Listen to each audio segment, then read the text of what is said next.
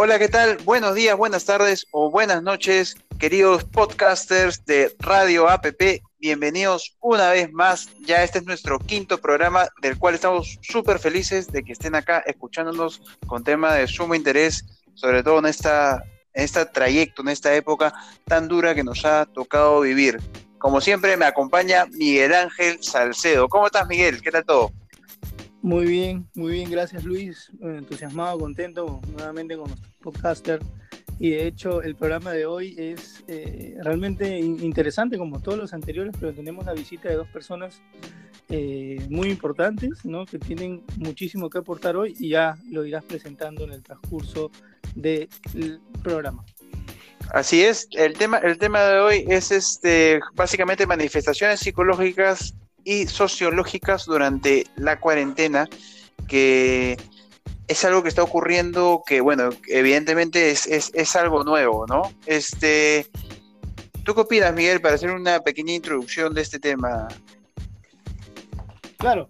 Bien, eh, antes de darle el paso a nuestros distinguidos invitados, sí, como a modo de introducción, algo bien importante, ¿no? Se habla mucho del impacto económico, eh, eh, comercial, el impacto, el impacto eh, en la salud de la gente, en, los, en el sistema de hábitos que cada uno de nosotros realiza, pero se está hablando muy poco de los efectos y del proceso, digamos, psicológico y sociológico que estamos atravesando como individuos y como sociedad. ¿no? Es decir, solo para poner algunos puntos sobre la mesa, empezando desde el tema de la familia, ¿no? Las familias peruanas están acostumbradas a no estar juntas siempre, ¿no? Unas más que otras, pero siempre con el rol del padre o la madre o ambos trabajando y los hijos esperando que estén en casa. De igual forma en las parejas, de igual forma en las familias grandes, pequeñas, en los núcleos. Es decir, hay dinámicas importantes en las familias que están sucediendo y cómo estas se están reacomodando ante, esta, ante, este, ante este panorama. ¿no? Asimismo también las perspectivas individuales de los, de los ciudadanos, cómo estamos viviendo esto. Hay, hay, existen ciertos niveles de temor, ciertos niveles de ansiedad. Ahora que el presidente el día de hoy ha decidido ampliar el plazo de la cuarentena o del aislamiento social obligatorio, ha generado ciertas, eh, ciertos movimientos en las casas, en las familias, en los individuos, pero ahora hay que centrarnos netamente, y para eso hemos invitado a estas dos personas, a ver lo que es el proceso de adaptación, de aceptación de lo que se está viviendo hoy en día y también cómo reaccionan las familias, cómo reacciona la sociedad y estos grupos, grupos sociales, esos grupos humanos, eh, cómo se van movilizando, cómo se van desplazando, cómo cambian las dinámicas y de hecho también la, visión a futuro. Entonces es bien importante el día de hoy está ese programa y eso, eso, eso tendría que agregar como a modo de introducción.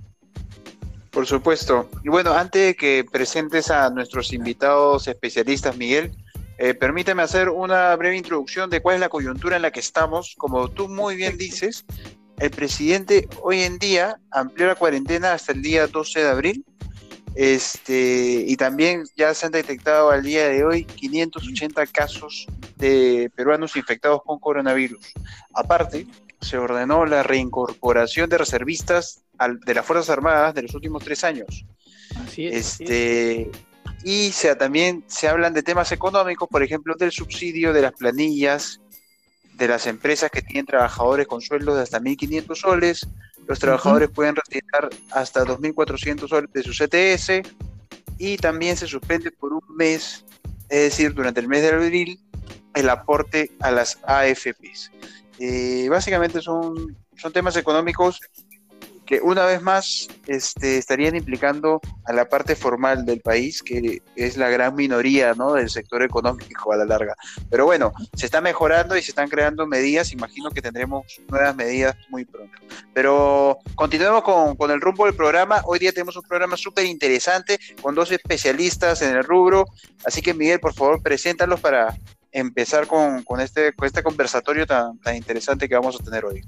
Por supuesto. Bien, primero, eh, bueno, me complace en presentar a Yanina Pérez. Ella es estudiante del último año de eh, Sociología de la Universidad Nacional Mayor de San Marcos Ella ha sido secretaria económica del Centro de Estudiantes de Sociología, ya cuenta con cierta experiencia en el campo. Y por otro lado también un, colega, eh, Joel Shimokawa, él es psicólogo clínico y psicoterapeuta de la Universidad Peruana de Ciencias Aplicadas y ambos nos van a nutrir muchísimo con los conocimientos y eh, respecto, digamos, a la coyuntura que estamos viviendo en estos momentos. Bienvenidos. Sí, sean bienvenidos muchachos. Muchas gracias. Hola Miguel, gracias. Muchas pues, gracias también. Un gusto. Un gusto habernos invitado para este diálogo y a la vez un debate, ¿no? De este tema coyuntural tan importante que está sucediendo en nuestro país. Así es. ¿Y, tú qué opinas, tú qué opinas, Yanina, de, esto, de estos momentos que estamos pasando? ¿Qué, recomendaciones le puedes dar a la población? Mm, me gustaría dividir el diálogo ¿no? en, tres puntos importantes desde el punto de vista eh, sociológico que he ido viendo y que se ha ido manifestando también en estos días. ¿no? Creo que temas de influencia principal en, la, en el ámbito social, primero sería el, el tema económico, ¿no? Que mucho se está hablando ahorita. Eh, el económico, hay que tener en cuenta que casi el 80% de la economía peruana es informal, ¿no? Y un 20% bastante es solamente formal. Pero también de lo que poco se habla es que dentro de ese 80% de la economía informal hay un, aproximadamente un 8% de economía delincuencial de la que no se está hablando, ¿no?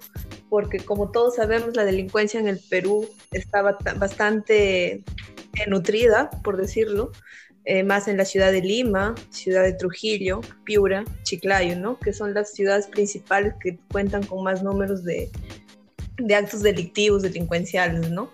Eh, que sería narcotráfico, sicariato, y robo al paso, ¿no? Entonces, dentro de ello, si bien vemos que las estadísticas han bajado en el tema delincuencial, ahora hay que poner cómo esas personas que aportaban a sus hogares de la delincuencia, obviamente esas personas no están subsistiendo. Ahora, el bono económico que les viene a las personas y que solamente ha sido aproximadamente a un millón de personas, de hecho no van a era todo el Perú, somos más de 30 millones de personas, ¿no? En ese caso, la economía, de hecho que va a bajar un poco, el Estado tiene que, que ser proteccionista con todos sus ciudadanos y hay que esperar qué medidas va a tomar el gobierno, ¿no? Aparte de entregar bonos y otorgar las que se saquen, que retiren las ETS, ¿no? Que si bien ayuda un poco a ablandar eh, la situación para abastecerse de alimentos a las familias, pero de hecho que a largo plazo va, se va a sentir, ¿no? Se va a sentir ese, ese pego. Ahora, otro caso que, que, nos lleva a un estrés social, aparte del tema de abastecernos de alimentos y del cuidado de nuestra salud, otro tema que de la violencia, violencia familiar, ¿no? La que se oculta ahora que están todos en, en casa según la línea 100, hay más de 2.500 llamadas ya desde que se empezó la cuarentena, ¿no? Y de las cuales ni la mitad siquiera han sido atendidas, solamente han sido atendidas 600 llamadas, de las cuales se han intervenido solamente en 129 hogares. Entonces, es lamentable, ¿no? Que esa situación de violencia, de hecho, que se está sintiendo en los hogares, pero no, no se informa porque ahora todos no salen de su casa e incluso hay mujeres que no denuncian y no pueden salir a denunciar tampoco, ¿no? Porque se está en, en una cuarentena y se tiene prohibido salir. Pero hay que ver cómo las personas encargadas de la línea 100 logran atender esos temas, ¿no? Que son muy importantes. Y también se ha dado caso de feminicidio, como es en Arequipa, ¿no? Es muy lamentable que el esposo haya, de 10 puñaladas, haya eh, asesinado a su mujer, ¿no? Sí, y también solo para, para añadir, han habido dos violaciones a menores en la, de la cuarentena. Exactamente. Sí, son dos violaciones a menores de edad, ¿no? Que son niñas, ni siquiera son adolescentes. Entonces es preocupante esa, esa tensión, ¿no? Entonces eso todo genera un estrés social, ¿no? Que se va generalizando. ¿Por qué? Porque el, el sistema peruano es un sistema, por ejemplo, en Lima, se tiene que salir mucho. ¿Para qué? Para que haya un reconocimiento social, ¿no? Para ver qué compran o yo qué compro.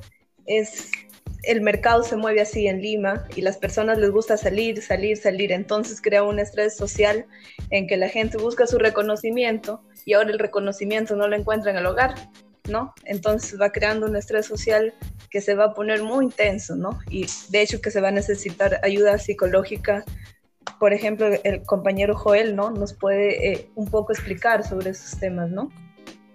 Sí, por supuesto. Joel, ¿tú, tú qué opinas de, esta cuarentena? ¿Cómo, ¿Cómo, la estás pasando? ¿Qué recomendaciones puedes dar? ¿Cómo, cómo, la ves tú?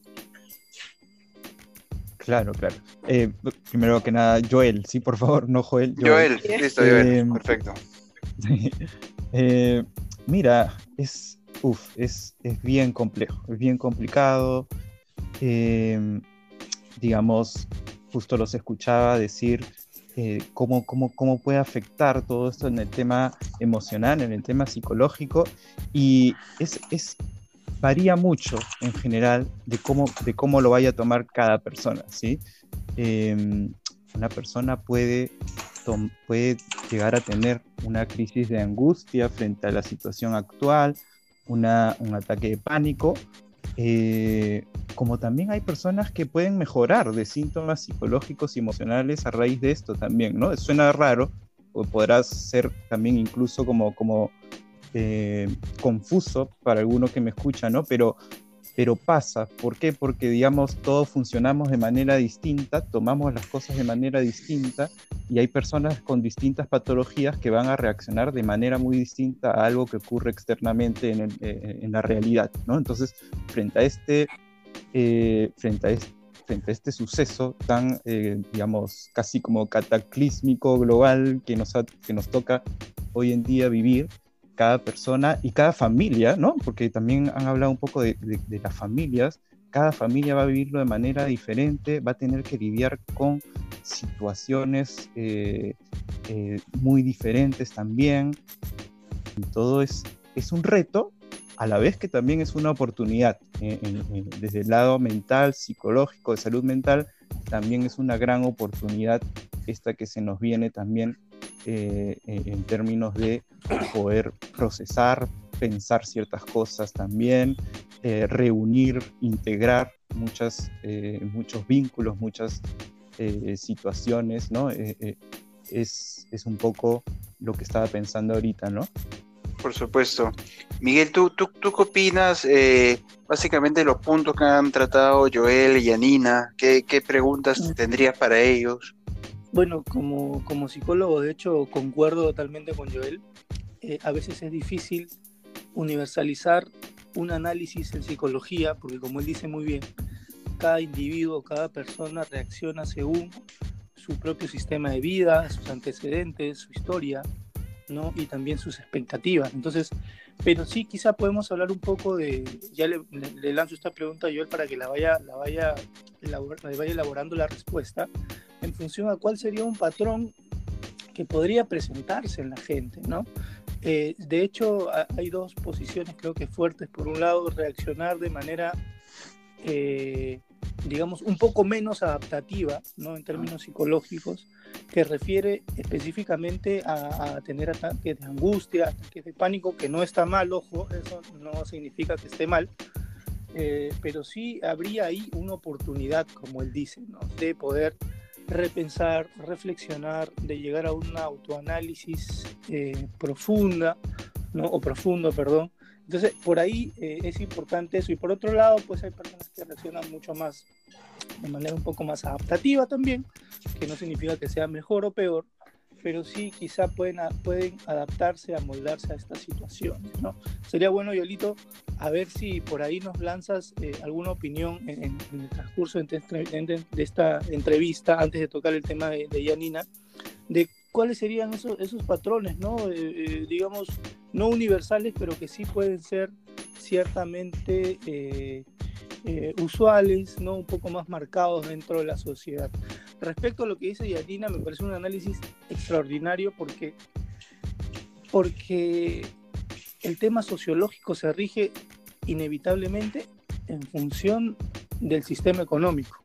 ¿no? Si bien es cierto, eh, la economía y el dinero no, no nos da la felicidad, pero sí cubre algunas necesidades básicas. Entonces, si tenemos en cuenta que vivimos en un país donde hay un 80% de informalidad y un 20% de formalidad, y aparte de ese, de ese 80% de informalidad hay un 8% de, de, de, una población económicamente eh, activa pero eh, delictiva, entonces nos está hablando de datos bastante claros ¿no? en ese sentido. Ahora, yo quiero eh, explorar, examinar un poquito más a fondo. ¿no? En, los últimos, en los últimos 30 años hemos tenido por lo menos 20 ministros de Economía aproximadamente. de estos 20 ministros, digamos que todos han seguido este modelo económico que viene de los años 90 y no ha habido muchos cambios. ¿Por qué quiero decir esto? Porque si bien es cierto el sistema económico influye en la sociedad, hacer el análisis sociológico implica necesariamente hacer un análisis económico y básicamente en el modelo económico que se está llevando, ¿no?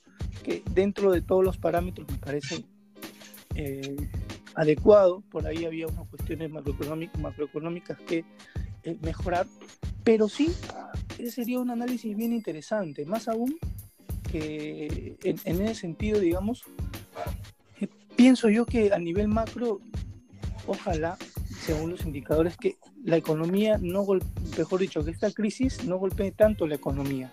¿Por qué? Porque a diferencia de otros países, a pesar de las crisis políticas y sociales que hemos tenido, siempre la economía ha estado bastante distante de la crisis social o política. Entonces esperemos que siga ese camino.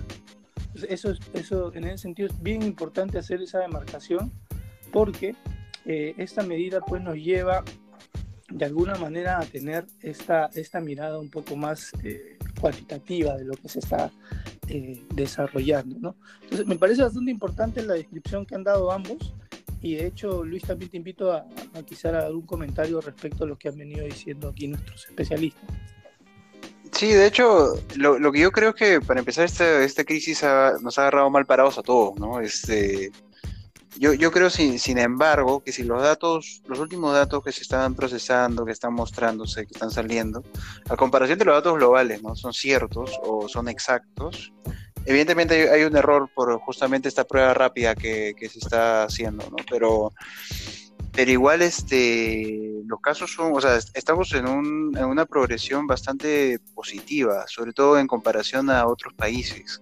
Y justamente es verdad que nosotros estamos atados a un modelo económico, pero creo que a diferencia de otros países, nos estamos independizando un poco más y eso me, parece también bastante bueno porque estamos este, paralizando un poco todo. Evidentemente los que están poniendo el pecho son los independientes y los informales, porque en eso estoy totalmente de acuerdo.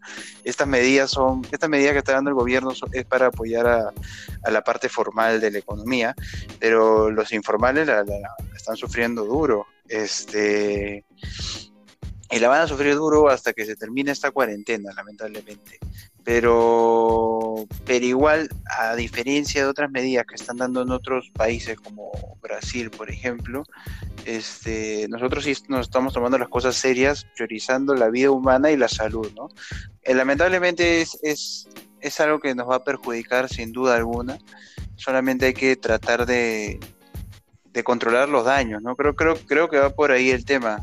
Este, no sé, ¿tú qué opinas, Miguel, con, este comentario? Sí, solo para cerrar este, este, temita quizá y darle un poquito más de, ser un poco más puntuales, pienso que ya trasladándolo al tema de Estado, el gobierno me parece que ha tomado una decisión correcta. ¿Por qué? Porque haciendo un análisis con lo que ha pasado en distintos países y jefes de Estado, de la forma en cómo han reaccionado, imagínense que Brasil solo cerrado sus fronteras terrestres y tiene uno de los más altos índices de casos de coronavirus. ¿Por qué? porque el presidente tiene cierta inclinación, digamos, a la economía, eh, a darle prioridad a la economía privada, ¿no? al, empresariado, y obviamente esto se ejerce cierta presión para que él pueda, eh, para que Bolsonaro en este caso pueda ejercer algún tipo de medida como nosotros, que es un aislamiento social obligatorio. Caso contrario, lo que pasa en Argentina, ¿no? Un gobierno un poco más inclinado a la izquierda, no sé si por temas populistas o no, no lo sé, no sé el origen, pero sí, ellos han tomado una decisión creo que hace uno, desde el día lunes me parece, en, eh, en, un aislamiento social o una cuarentena también, porque el modelo económico que ellos tienen, si bien es cierto, está soportado en la, en la, economía privada, ¿no? en, las empresas, por otro lado también la capacidad estatal que tienen ellos es mucho mayor que la de Brasil. En nuestro caso creo yo que estamos en el, en el intermedio, ¿no? Si bien es cierto, Vizcarra está golpeando ciertos, ciertos sectores de la economía al margen de la agroindustria, del sistema alimentario y por supuesto del sector minero que ellos siguen operando con normalidad, los demás sectores se han visto ciertamente disminuidos en función de, eh, digamos, sus dinámicas de financiamiento y de, también de subsistencia. ¿no? Entonces, lo mismo pasaba, en, lo mismo sucedió en China y en los países, en la mayoría de países asiáticos. ¿no? Eh, me sorprende el caso, el caso de Japón, que a pesar de estar cerquita a China, es uno de los países que ha controlado muy bien eh, el, tema de la emergencia sanitaria mundial, que tiene uno de los, casos, de los, niveles más bajos en, el tema de eh, casos de por coronavirus, a pesar, a pesar de estar cerquita a China. China también ya roto sus fronteras, ha tomado una serie de medidas bastante drásticas y están disminuyendo, pero me llama muchísimo la atención y quiero hacer ese análisis global porque es importante cómo lo ha tomado Europa. ¿no? Y Europa tiene muy eh, de cerca la economía privada también y, y, la subsistencia de ellos depende muchas veces de los empresarios. Y es por eso que también ellos, en Europa creo yo que Francia, Italia, que han sido los países más afectados, sobre todo, sobre todo Italia, han sido muy lentos al momento de tomar medidas drásticas, no medidas de contingencia ante este virus. ¿Por qué hago este análisis global? Ustedes dirán para ver el tema social, porque creo yo que Vizcarra, dentro de todo, a pesar de no tener, eh, digamos, un horizonte fijo eh, dentro de su, de su gobierno, creo yo que tomó una decisión muy bien y eso habla de una autoridad importante, de que si bien es cierto hay un respeto hacia el sistema eh, financiero, el, el, sector privado, también hay una inclinación a cuidar los intereses de la población.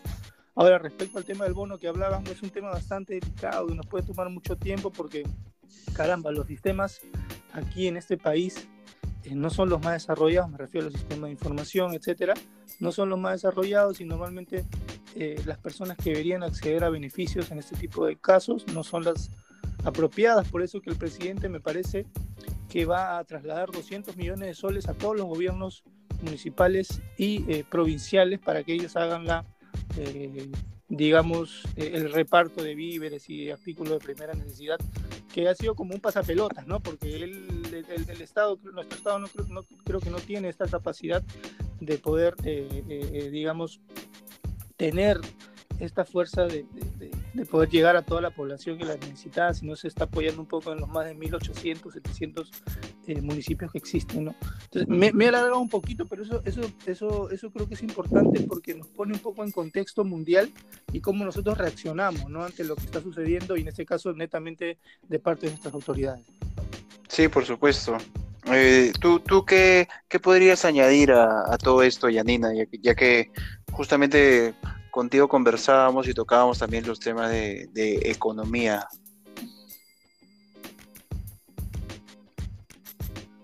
¿Aló?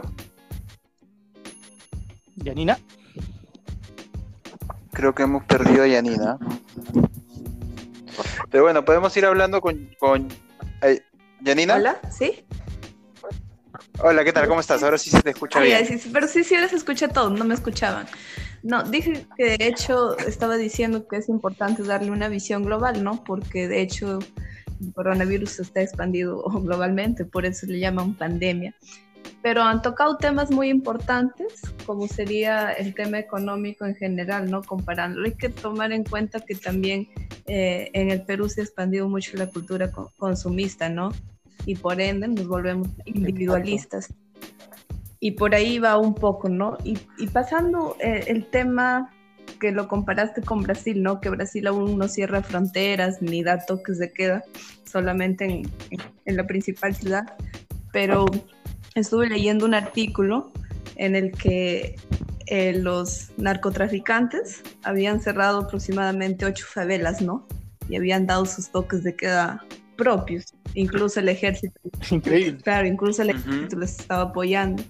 Eso te das cuenta que nos hace tomar en cuenta que lo principal es la salud, ¿no? La salud de las personas y por ende ellos trabajan con, con las personas de las favelas y de hecho que tienen que cuidarlas porque es es, es, su apoyo para que ellos brinden su economía.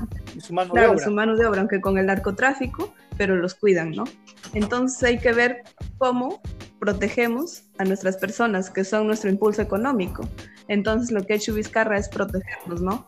Aunque de hecho que lo van a soportar la economía informal, todo ello, pero más adelante espero que medidas importantes de, protección a estos em, empresarios informales que aportan muchísimo a la economía peruana, así como también a las formales, ¿no? Yo creo que va a tomar soluciones este, duraderas, ¿no? Eh, con respecto a los ministros de Economía que han ido cambiando y que de hecho van a seguir cambiando, ¿no? Porque ahorita la ministra de Economía no está dando soluciones eh, tan favorables a la población con respecto al tema de los créditos bancarios, ¿no? Sería ideal que, se tomen medidas como el presidente del, de, de, Salvador, ¿no? Que congeló todo, o Colombia, que está congelando todas las deudas, ¿no? Eh, pero por ahí se tomarán algunas medidas.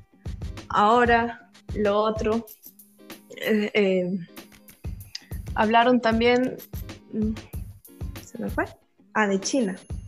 China que cómo está con Japón logrando, ¿no? Creo que Japón a comparación nuestra tiene una cultura eh, de salubridad más, desarrollada. Más, desarrollada que la nuestra, ¿no? Ellos hace, hace, mucho tiempo ya no se saludan con la mano ni se dan besos simplemente hacen su reverencia, ¿no? La que deberíamos practicar en realidad todo el tiempo, porque todo el tiempo nos estamos en contacto, compartiendo un montón de virus que no solamente es el coronavirus, sino otros que, con el tiempo se han ido descubriendo vacunas y medicamentos, ¿no?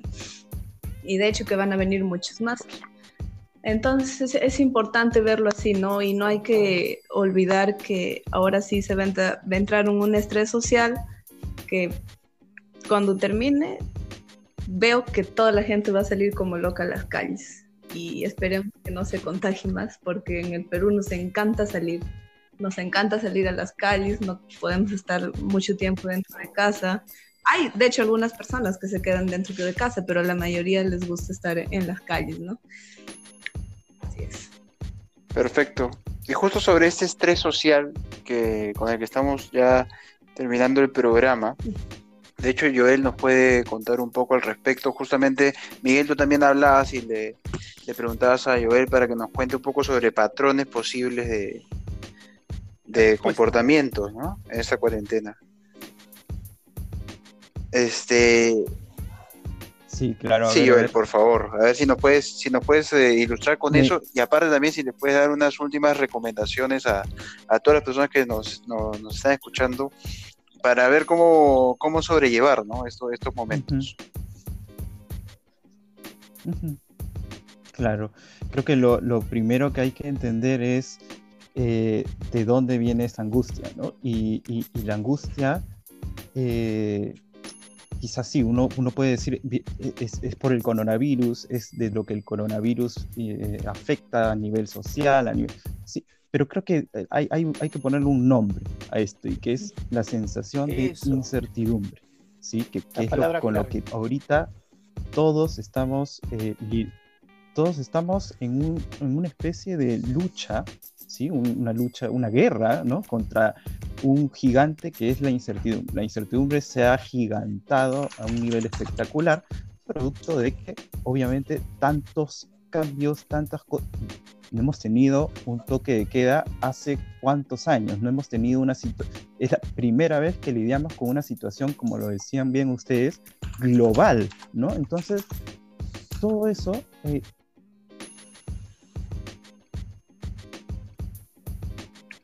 Joel, se, se cortó el audio.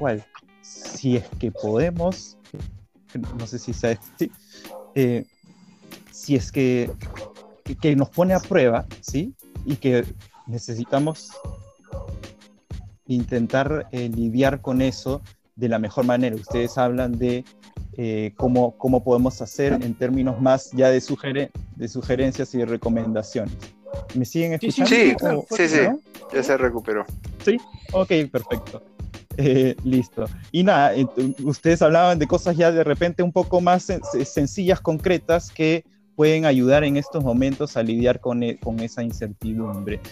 Eh, cada uno va a tener eh, eh, formas distintas y recursos distintos o también a veces, lamentablemente, algunos no tenemos suficientes recursos y vamos a necesitar necesariamente un apoyo, una ayuda de un profesional como un psicólogo clínico, como un psicoterapeuta, como, con, con, algo de experiencia respecto a cómo lidiar con, con ciertas situaciones.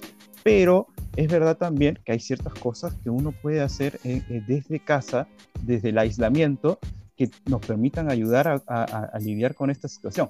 Uno puede estar aislado en la, en la realidad, pero no tiene por qué, o puede lidiar de, una manera, de, cierta manera con eso para no sentirse aislado, ¿sí? Y una de esas maneras, digamos, es obviamente mantenerse activo, haciendo diferentes actividades que no la vas a poder hacer en la misma dimensión que si uno puede salir de repente a jugarse un partido de fútbol o, o a ir a un restaurante a comer, pero eso no significa que uno no pueda en casa cierto día cocinarse algo diferente a lo que normalmente se cocina, hacer algo de actividad física también, eh, espacios de juego.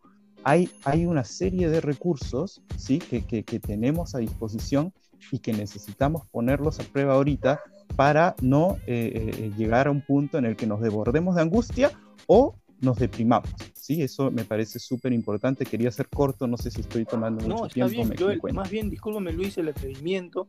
Eh, quizá que nos puedas un poco ilustrar respecto al tema del pánico colectivo, ¿no? que si bien es cierto, lo entendemos como una respuesta evolutiva o adaptativa al entorno, ¿qué sugerencias nos puedes dar para evitar o para ayudar a contribuir la reducción de esta ansiedad colectiva que a veces se presenta por el por la incertidumbre por un lado, por el miedo. ¿Qué nos puedes decir sobre esto? ¿Alguna sugerencia, Joel?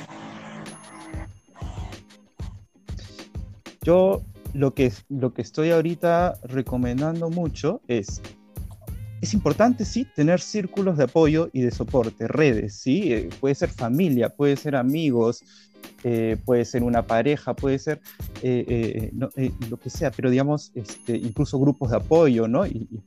Pero digamos, también es importante saber cómo tomamos la información que recibimos, sea de nuestros eh, círculos de apoyo, o sea también de los medios de comunicación, o sea también de nuestro, del gobierno y de nuestras autoridades. ¿Por qué? Porque cada información nos impacta de una manera, ¿sí? Y si, y si, ante, una y si ante cierta información eh, que recibimos eh, la tomamos de una manera muy extremista, muy, eh, digamos, eh, por así decirlo, muy, de mucho pánico, con mucho pánico, ¿sí? eso lo que nos va, nos va, a ocasionar es que, es que a la vez nos lleve a actuar con pánico. Y eso es lo que no queremos. Entonces, cuando recibamos una información, yo recomiendo primero sí, investigar, y esto es personalmente cada uno tiene que hacer el trabajo de investigar de dónde está recabando la información, que sea una información eh, de, fuentes que son confiables, que son fiables, ¿sí? Luego de, hacer esa investigación, tomar esas eh, eh, procesar esa información, sacar de esa información lo que sentimos nos sirve, ¿sí?